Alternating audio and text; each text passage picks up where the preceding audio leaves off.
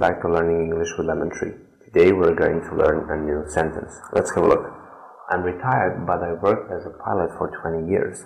I'm retired, but I worked as a pilot for 20 years. I'm retired, but I worked as a pilot for 20 years. If you are retired, it means that you are not working anymore because of your age, retired. I'm retired, but I worked as a pilot for 20 years. Thank you for watching. See you in the next video.